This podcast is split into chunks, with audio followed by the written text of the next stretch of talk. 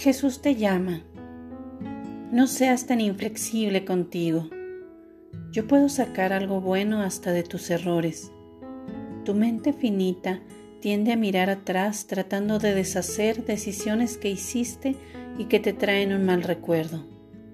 Hacer esto es una pérdida de tiempo y de energía y a lo único que te conduce es a la frustración. En lugar de deambular por el pasado, entrégame tus errores a mí. Mírame con confianza en la seguridad que en mi infinita creatividad puedo entretejer las buenas con las malas decisiones para producir una tela amorosa. Porque tú eres humano, vas a seguir cometiendo errores. Pensar que puedes vivir una vida sin errores es sintomático de orgullo.